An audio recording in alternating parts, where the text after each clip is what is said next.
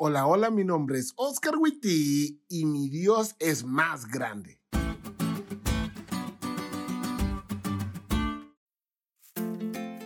En una ocasión, un pastor fue a visitar a una familia de su iglesia.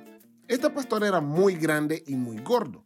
Y cuando se bajó del carro, los niños de los hermanos que estaban jugando afuera con unos amiguitos se lo quedaron viendo con admiración, porque reitero, este pastor era muy grande y muy gordo. Uno de los niños le dijo al resto, miren, él es nuestro pastor, es más grande que Dios. Claro, estas son las palabras de un niño. Y es que nosotros definimos la grandeza según nuestra perspectiva y en comparación. Por ejemplo, puede que para un niño de 3 años su hermano mayor que tiene 10 sea grande. Pero para alguien de 15, un niño de 10 no está grande. ¿Ahora me entiendes? Y ese problema de la perspectiva de grandeza también lo aplicamos cuando queremos ver qué tan grande es Dios. Muchos de nosotros hemos creado un Dios a nuestra medida. Y claro, cuando vienen los problemas más grandes que nosotros, nos resulta difícil confiar en un Dios tan chiquito como el que hemos creado.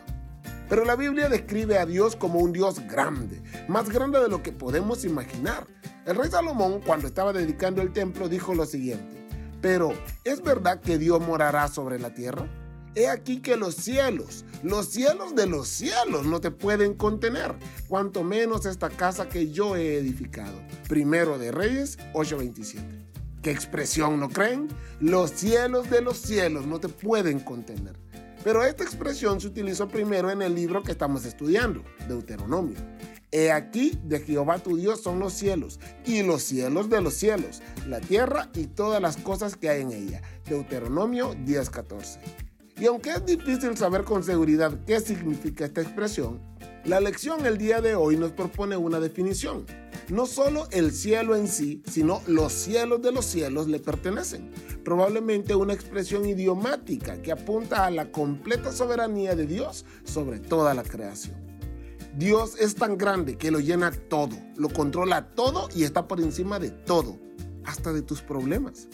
Si hoy te estás enfrentando a un problema que es más grande que vos, tranquilo. Tu Dios es más grande que tu problema. Confía en Él. Todo saldrá bien.